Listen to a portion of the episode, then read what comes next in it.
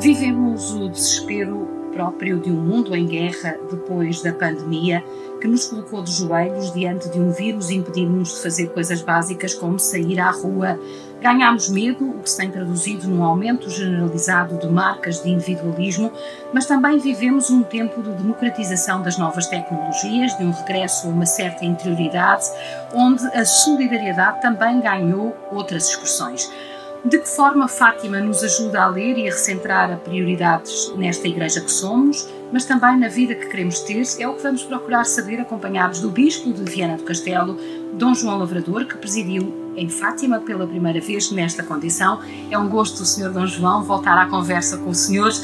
Dito isto desta maneira, parece que vivemos tempos semelhantes aos das aparições, eh, mas ao contrário dos pastorinhos, também parece que não conseguimos mostrar disponibilidade um, para aquele sim de quem se abre à graça de Deus. De outra forma, não estaríamos em guerra, com tantos problemas. De que forma Fátima nos pode orientar uh, neste caminho que nos é exigido? Bom dia, Carmo, e bom dia a todos aqueles que, no fundo, vão usufruir da nossa conversa uh, aqui a partir de Fátima. Uh, realmente, esse contexto, na minha na preparação das palavras que, que, que dirigi ou que preparei para dirigir aos peregrinos aqui na, em, em Fátima, eh, vem-me precisamente isso. É, realmente é, o contexto das aparições, a, a, mensagem, que naturalmente a Igreja sempre reconheceu como mensagem tipicamente evangélica, mas naturalmente é sempre situada num tempo, e parece que passados 100 anos, não é? cento e tal anos, a realidade está na mesma e, portanto, quer dizer que a mensagem daquela altura que acaba por estar precisamente muito atual. As interpelações que se colocavam nessa, nessa época, estávamos em plena Primeira Guerra Mundial, uh, uh, com esse flagelo. Passado uns anos aparece uma Segunda Guerra Mundial. Uh, estava o país, estava nessa altura a viver toda a convulsão do republicanismo, do republicanismo a Igreja a sofrer os ataques ferozes não é? Uh, de um republicanismo uh, anticlerical, é? jacobinista, uh, portanto, com tudo aquilo que teve. e agora deparamos-nos um século depois, ou passado um século depois, quando a humanidade já tem uma experiência do que está para trás e parece que não tem. E parece que não tem. em que temos um pensamento já sobre tantas realidades, sobretudo já sonhamos com uma globalização em que o Papa nos brinda com um documento notável sobre a casa comum, é? esta casa comum eh, a nível da ecologia e tantos outros, outros aspectos, eh, em que nos brinda também com outro documento notável sobre todos somos irmãos, é? e a chamar a atenção para todo um sentido, não só económico, mas de convivência, de partilha, de verdadeira fraternidade e como é que ela se pode construir, e parece que não aprendemos nada. Isto é, foi a minha, a minha, ao chegar aqui, parece que com tudo isto não aprendemos nada. Voltamos ao primitivismo do ser humano. A guerra é sempre um primitivismo. O que é que está a faltar para nos abrirmos a esta graça de Deus? Nós somos feitos à imagem e à sua semelhança. Eu, Porque é que resistimos tanto a ser como Ele? É, é verdade. Eu penso que aqui há, há, há apenas uma realidade, embora a gente às vezes possa dividir em duas, mas há apenas uma, porque é o ser humano portanto, naquilo que ele é, naquilo que ele aspira, naquilo que ele é chamado a ser. Porque o, o sentido da presença de Deus e, sobretudo, a encarnação de Jesus Cristo, o Filho de Deus, ele vem potenciar a vida humana, não é algo à parte. Infelizmente, nós somos herdeiros de uma cultura que separou estas duas realidades: o religioso e, dentro do religioso, o, o cristianismo e o sentido do ser humano uh, fora do religioso, pura e simplesmente material e racional, sem qualquer outra, outra dimensão. Inclusive toda esta tentativa de colocar o religioso fora do âmbito uh, do que é a sociedade, da convivência e do, do que deve ser a vida pública, portanto fica no privado, portanto nesse sentido. É o maior erro da nossa sociedade e, e é o maior erro da, da, da, modernidade, isto dito inclusive pelos, pelos grandes uh, intelectuais e analistas do tempo de hoje. Colocar ainda há pouco tempo, um, de, a nível de, de, grandes cérebros a nível mundial, que fazendo um debate sobre esta questão, eles punham precisamente o acento aqui. É que realmente o grande erro do, da, da, do mundo uh, do século já da modernidade, portanto desde o século XVIII até hoje, mas sobretudo do século XX, foi precisamente retirar o religioso do espaço público. Porque o religioso não só é público por natureza, como tem algo a oferecer ao ser humano. E sobretudo o cristianismo. É que o cristianismo, pela encarnação, Jesus fez-se homem. E, portanto, vai ensinar a ser homem. Mas, além disso, nós podíamos dizer que o que falta aqui é uma profunda reflexão antropológica. Eu penso que nós estamos a debater-nos hoje com algo que, para mim, é, é dramático. É que não há uma reflexão sobre o homem. Quando, ao longo dos séculos, quando se pretendia criar, de alguma maneira, condições em ordem a um futuro, assentava sempre sobre uma antropologia. Uma antropologia, nos primeiros séculos, podíamos dizer, já na Antiguidade, uma antropologia medieval, uma antropologia mesmo moderna, uma antropologia, mas que, a partir de um certo momento, destruiu-se essa mesma antropologia. Isto vem de acordo com aquilo que se diz, eh, que é quando se retira Deus do mundo, quem sofre é o homem. Mas nós é prescindimos de Deus. Nós não prescindimos, mas o, o, a questão é, é, é, que o problema que aqui se coloca é qual é a capacidade, que neste agora vamos voltar-nos para, para o cristianismo, porque temos as outras religiões, também sofrem com esta realidade, certamente, também se recolocam na, nesta, nesta perspectiva, mas olhando para o cristianismo e, sobretudo, a Europa. Porque, infelizmente, parece que a Europa é que está condenada a ser o cenário de guerra, não é? embora haja outros cenários noutros lugares, seja na África, infelizmente, seja na, no Oriente, mas, um, e mesmo até na, na América também há, há, guerrilhas e há outros, outros focos de guerra, mas este sentido de uma, de uma guerra mais institucional, parece que a Europa está condenada a ser isto. Então, a grande problemática que se nos coloca é muito ligada ao cristianismo, não é? porque a Europa, de alguma maneira, podemos assim dizer, a, a, a, a sua raiz. É, e eu tenho meditado muito nisso, quer dizer, o, o Papa São João Paulo II, quando se colocava o problema de toda esta, eh, eu diria quase utopia, que no fundo é uma esperança, sobre a Europa, e ele colocava duas condições. Primeiro, as raízes cristãs da Europa. Ele não punha de parte que também houve outras influências, seja judaicas, seja depois do, do, próprio racionalismo iluminista, tudo bem, mas a matriz em si é cristã. A Europa só se configura por, pelo cristianismo. Ah, e, e, depois a outra era quando ele dizia a Europa é do Atlântico aos Rurais. Ele falava isto tantas vezes. Eu penso que agora valia a pena repensar esta questão. O que seria hoje a Europa se toda a gente, o pacto europeu, fosse do, do Atlântico aos Rurais? Provavelmente as coisas agora estariam diferentes, não é? Portanto, parece que estamos aqui a lutar com uma Europa aqui ocidental e temos depois uma outra facção do outro lado, que é aquela que está agora a provocar toda esta invasão e toda esta dor e este sofrimento e por aí fora. Mas, mas, o mas, eu, volto, mas eu volto a dizer é que qual é a capacidade que a Igreja tem realmente é de oferecer a esta Europa, a este mundo, a esta sociedade, eh, os ditamos eh, do que deve ser verdadeiramente o ser humano visto a, a, na sua integralidade, aonde a componente espiritual, aonde a sua relação com Deus, e claro o cristianismo é uma relação com Deus de qualquer maneira, sem rosto, mas é a relação com Deus, com o rosto de Jesus Cristo, a partir de um, a gente pode dizer assim, a partir de, um, de, um, de princípios que estão seguros no Evangelho, até que ponto é que a igreja tem capacidade para fazer isto? Ora bem, aí é que está a grande pergunta e é isso que nos deve animar. E daí voltamos para aquilo que São João Paulo II dizia, a nova evangelização. Vale a pena nós retomarmos o documento sobre a Europa, o documento pós-sinodal, eh, a partir do sino da Europa, onde São João Paulo II uh, dialoga, é, é, um documento fabuloso. E é um documento em que realmente, uh, num, num género muito. era próprio do, do São João Paulo II, mas ali está muito expresso, que é o diálogo. Ele gostava de dialogar com as realidades. E aqui ele dialoga com a Europa e pergunta-se sobre a Europa. E pergunta à Europa o que é que ela tem, onde é que ela vai buscar a sua esperança. E reparem que aí São João Paulo II tem uma frase que é dramática isto é realmente deve-nos fazer pensar. A Europa aposta toda a fé. Uhum. Ora, o apostatar é um ato uh, uh, deliberado. Portanto, não é um ato qualquer, quer dizer, não é porque, por decadência, por isto ou por aquilo, não. Aposta toda a fé. Portanto, há aqui uma intencionalidade da Europa de não querer prosseguir o caminho da fé. Ora bem, isto levanta questões for, fortes à Igreja e por isso a grande, claro que depois todo o documento, no fundo, este documento de São João Paulo II, é a dizer que é necessário uma nova evangelização nesta Europa. Aí eu penso que, em geral, ainda não nos consciencializamos disso. Ainda estamos a permanecer sobre um mito, agora já é um mito, é? foi uma realidade, certamente, se é que foi. Há muitos analistas que dizem que não. A Europa nunca foi cristã no sentido pleno, não é? Mas uh, hoje, podíamos dizer, é, é, praticamente um mito dizer que afinal ainda temos uma cristandade e mais não sei o quê. Toda a gente sente que já não temos, mas continuamos a atuar como se tivéssemos. Ora, o erro está aqui. Então o erro é da Igreja que não tem sabido uh, levar por diante esta missão da evangelização? Eu penso que o erro é, é mútuo. É mútuo porque o, o, o ser humano, na sua racionalidade, quando essa racionalidade é, portanto, não está eh, de alguma maneira, eh, eu diria, maniatada ou, ou não está manipulada por outros interesses, o ser humano chega à sua própria dignidade e reconhece, pelo menos em pergunta, sobre a questão da sua relação com o transcendente.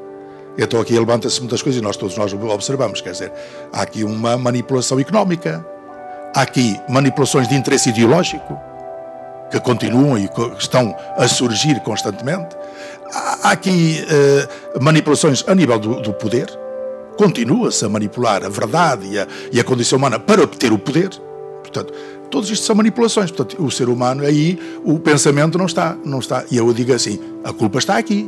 Portanto, está numa racionalidade, o ser humano que tem uma inteligência, tem uma racionalidade, mas essa racionalidade está manipulada. E não há dúvida, nós temos esse contexto aí. Então, a outra culpa é realmente da Igreja, não há dúvida. A Igreja tem que se conciliar verdadeiramente. E o Papa Francisco está agora a chamar a atenção. E eu penso que esta, esta plataforma, dizer que é uma Igreja sinodal, de rosto sinodal, onde todos somos chamados a viver em comunhão e participar ativamente, todos, portanto, todos batizados, é fundamental para que realmente nós caminhamos nesse sentido e todos assumirmos a missão. E, portanto, é a partir daí que nós temos que realmente caminhar. Uh, uh, podíamos dizer, esta culpa também está na igreja, não há dúvida. Ela tem mesmo que se renovar e ela tem que uh, criar perante o Espírito de Deus a força evangelizadora, o ímpeto evangelizador, apesar de hoje não ter que se reconhecer como uma multidão, mas que é o pequeno fermento. O Evangelho diz isso, não é? E o Evangelho é dois, quando nós dizemos palavra da salvação é para hoje, e está lá a dizer pequeno fermento, é. pequeno rebanho, portanto ele é sempre pequeno. E é? lendo os sinais do tempo, não se trata de uma conversão geral de toda a gente, Nem mas da foi. conversão, aliás, a mensagem de Fátima é. também nos aponta é isso, para isso, é isso, para a conversão do, do, coração. E há um aspecto muito interessante na narrativa da terceira aparição, que nós estamos a assinalar neste mês de julho, que é a imagem do bispo de branco a sofrer a igreja sofredora, uma igreja uh, que está quase como que no Calvário a sofrer. Certo. Eu, eu, por acaso não peguei muito, fui buscar as outras duas partes, que foi a questão da paz, não é? que, a Nossa Sim. Senhora tanto aqui apelou, e a questão da visão do inferno, que já ontem eh, já referi na vigília, uh, e, e, que, portanto, no fundo, uh, acaba por. O contexto é todo este, né? portanto, a questão da, da paz, a questão da visão do inferno, portanto, aqueles que se condenam, e depois a questão de colocar ali também essa visão. Eu não, não fui buscar precisamente porque ela já está mais que apresentada naquilo que foi dito aqui em Fátima, precisamente, a desvelar a, segunda parte do, do segredo. A questão é de que forma é que esta uh, terceira parte do segredo uh, pode servir hoje de chave de leitura para nós cumprirmos a tal missão evangelizadora, porque também nós somos uma igreja sofredora Sim. neste momento, com tantos casos, uh, poderia nomear aqueles que são mais badalados na comunicação social, desde, desde os abusos, sim, a sim, questão sim. da corrupção, a questão uh, financeira, uh, a questão da hierarquia. Eh, mas também eh, de que forma é que esta, eh, esta igreja sofredora e através do sofrimento, porque o sofrimento também tem que ter sim, um sentido, sim, digamos sim, assim, purificador, nós conseguiremos hoje olhar para, os, para o tempo que nos é dado a viver e conseguimos a tal missão de evangelização. Sim, eu penso, eu recorrendo à, à interpretação que foi feita aqui em Fátima na altura da apresentação da da terceira parte do segredo, não é? Eh, eh, eu, penso que, que, há ali uma, uma expressão que é muito interessante e que vale a pena sempre. Eh, São João Paulo II atribuiu a ele. E depois diz assim: isto não quer dizer que a partir desta linguagem muito apocalíptica, muito do género apocalipse, que não se possa vir a atribuir novamente a outros. Portanto, a própria narração, de, de, de, ao decifrar o que é que está por trás deste, uh, desta narração. E, e, é verdade, quer dizer, em cada tempo, eu penso que está ali uma linguagem é? que, pela sua forma, que é uma linguagem realmente apocalíptica, portanto, se a gente for a ver, é muito parecida ao livro do Apocalipse, uhum. e portanto, uh, e, e, que tem, portanto é a partir de imagens, não é? de sinais, que no fundo, isto quer dizer que em cada tempo se vai decifrando como é que isto se está a concretizar. João Paulo II olhou e viu: eu tenho aqui uma concretização na minha própria pessoa, para agradecer a Nossa Senhora aquilo que está a acontecer. E viu que a Igreja estava perante um drama, naquela altura muito vivo, e era aquele, não é? Uma, um comunismo que estava a dilacerar o mundo por aí fora. Bom, agora perguntamos assim, mas o, a Igreja deixou de sofrer? Pelo contrário, o Papa deixou de sofrer, esse, esse, esse bispo vestido de branco. Os outros bispos que o rodeiam deixaram de sofrer. Os sacerdotes, a partir até chegar aos leigos e por aí fora, religiosos, por aí fora. Não, não deixaram. É uma igreja sofredora. É uma igreja que, estando no mundo e estando com o ímpeto em si de, de evangelizar, como diz o, o, Evangelho de São João, uma igreja que é a imagem de Jesus Cristo, foi, é enviada ao mundo não para condenar o mundo, mas para o amar e para, pelo amor, o transformar. Ora, é aqui que se insere realmente a cruz de Cristo e é aqui que se eh, insere todo o mistério pascal de Cristo, porque estamos perante o mistério pascal continuado na, na vida da igreja. E, e não há evangelização, não há vida de igreja, não há salvação senão no mistério pascal de Cristo. Portanto, eh, eh, nós olhamos sempre para, para, a esfera exterior do sofrimento, vemos sempre a parte dramática e realmente quem vê de fora olha e vê o terror que isto realmente traz. Quem está a viver isto no sentido de amor, de fidelidade, de comunhão com Deus e ao mesmo tempo de comunhão com a humanidade aonde se dá, eh, já não é por aí que vê.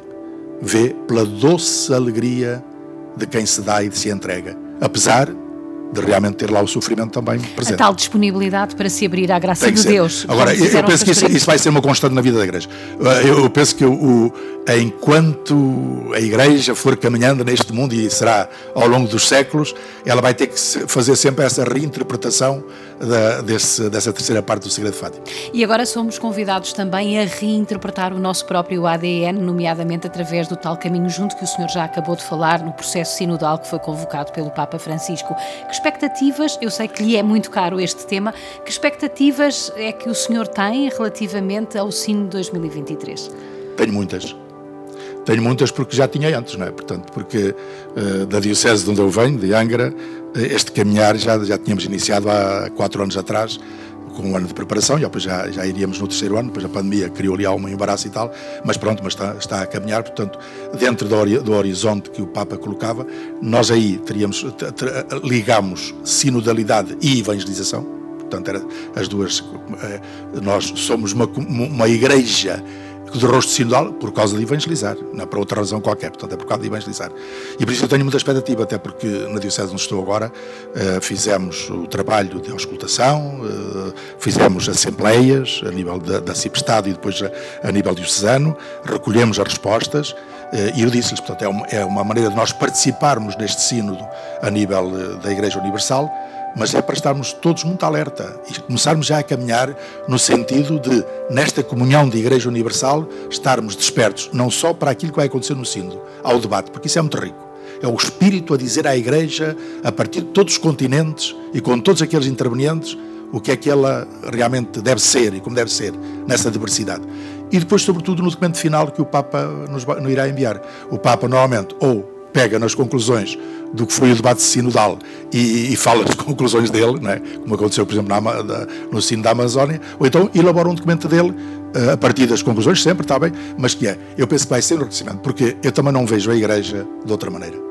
Não, não, uh, a Igreja do, do Concílio Vaticano II, uma Igreja que se quis e quer refontalizar, portanto, indo à sua origem do Evangelho, não é ir às origens da arqueologia, Alguns às vezes podem pensar, não, é ir às origens do Evangelho, é ir buscar os dinamismos das primeiras comunidades cristãs que estavam tão próximas desta, desta realidade mobilizadora que era a própria pessoa de Jesus Cristo que agora nos servem de ajuda também para vermos como é que neste tempo nós podemos também ser igreja, limpando-nos de tantas coisas que porventura só nos criam problemas e, portanto, ser uma igreja autenticamente evangélica. E eu penso que o caminho é esse, não pode ser outro. Portanto, estou com muita expectativa e tudo farei por isso. Agora, quando, não vai ser fácil. Quando diz limpar-nos de muitas coisas, eh, refere-se concretamente aqui Sim, ao longo dos séculos, ao longo dos séculos, eh, determinados rituais, determinadas tradições que depois acabaram por não ter eh, qualquer depois muitas coisas exteriores, quer dizer, de, de, no fundo ficarmos apegados, sei lá, a, a, determinadas formas do século XV ou XVI, tridentinas, isto e aquilo, quer dizer, tudo isso foi do seu tempo. Foram muito boas nesse tempo, agora já é, serão diferentes. Uh, estar a, a olhar para uma linguagem, para uma forma de estar, de ser, não sei o quê, em contraste com um, uma humanidade que teve a sua evolução, que tem hoje a sua linguagem, tem hoje a sua expressão, tem coisa. O que é que a igreja está a fazer? Está, no fundo, é isso que eu chamo de arqueologia, quer dizer, não pode ser. É vida. Uma coisa é a herança viva, uma tradição viva que isso é uma riqueza, mas é quando ela se traduz em algo de vida para hoje, porque se for para ficar em arqueologia não vale a pena, não é? Sr. Dom, João, Sr. Dom João, às vezes de fora, e para encerrarmos este Sim. capítulo do Sínodo, de vez, por vezes de fora para dentro, eh, à boa maneira do repto que nos foi lançado por São, eh, por São, João 23, de que é preciso abrir esta enorme igreja Sim. também para que as pessoas possam ver claro. para dentro, fica a sensação de que somos muito bons a fazer diagnósticos, a fazer contextos, mas é. depois temos alguma dificuldade em implementar decisões que mudem e que arrepiem em caminho. Uh, corremos esse risco corremos, também sim, agora? E eu também já o senti muito, muito na, nas nossas comunidades. As nossas comunidades é, é, é faz-se análise, e deve ser a partir sempre daí, porque a realidade em si, quando é vista com olhos evangélicos, ela própria, porque o Espírito está lá. Portanto, ela, é, eu digo sempre às pessoas, assim, olhem, olhem com olhos evangélicos a realidade.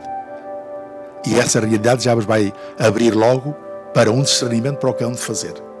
Porque a gente, quando olha, precisamente com interesse e quando olhamos com um olhar eh, verdadeiramente eh, à luz do Espírito sobre a realidade, ela diz-nos não nos diz só o problema, diz-nos logo como é que eu devo realmente atuar nesse problema. Portanto, isso é logo. Portanto, a, análise da realidade é o ver, portanto, que é necessário, que é absolutamente necessário. Agora, isso é uma etapa. Não pode ficar aí. Porque o importante, o importante é o agir. Agir sobre essa realidade, uh, oferecendo-lhe realmente tudo aquilo que são, tudo aquilo, no fundo, é a própria realidade evangélica, isso parece ser uma palavra, mas depois traduz-se numa forma de estar, de viver, critérios, valores, uh, uh, comportamentos, testemunho, que vai ajudar a transformar essa realidade. Isso é verdade e às vezes ficamos, e, e, e não haja dúvida, uh, a partir do concílio surgiu muito uma certa hum, elite, se assim podemos dizer, de pensadores cristãos que andaram sempre à volta da análise e nunca passaram dali. Ora bem, isto é, é pobre, é pouco, porque essa, essa realidade precisa ser transformada. E ela só se transforma quando nós atuamos. E atuamos através do Evangelho. Portanto, isso aí é verdade, é preciso ultrapassar isso. E vejam como o Papa Francisco, é, é, é, é nesse ponto, é perito. Ele, como é que ele faz a análise da realidade, estando nela? Ele vai à realidade, não faz de fora. E lá proclama os critérios pelos quais tem que ser transformada aquela realidade. Portanto, isto está feito. É isto. É esta forma de ser. E depois está, está o próprio comportamento do agente pastoral. Porque aí também é outra coisa, quer dizer. É que nós ainda não nos habituamos que, antes de mais, o Evangelho é para nos transformar a nós. Não é? E estamos a falar como doutores de fora, doutores da lei, desculpai, é? mas é o doutor da lei. E não estamos a falar como verdadeiros mestres à maneira de Jesus Cristo. O mestre é aquele que é exemplo para o discípulo e que convida o discípulo a estar em sua casa para aprender dele, da sua pessoa. E aqui é que nós ainda temos muito a andar também. Estamos à conversa e já na reta final com Dom João Lavrador, Bispo de Viana do Castelo, foi Bispo de Angra e Bispo Auxiliar do Porto, é natural de Seixo de Mira, Diocese de Coimbra, aonde desenvolveu grande parte do seu ministério sacerdotal. E nessa tarefa foi confessor da irmã Lúcia. Conhecendo-a bem, uh, pergunto-lhe o que é que esta mulher, que é sem dúvida uma das protagonistas de Fátima, nos tem a ensinar hoje? Olha, antes de mais, eh,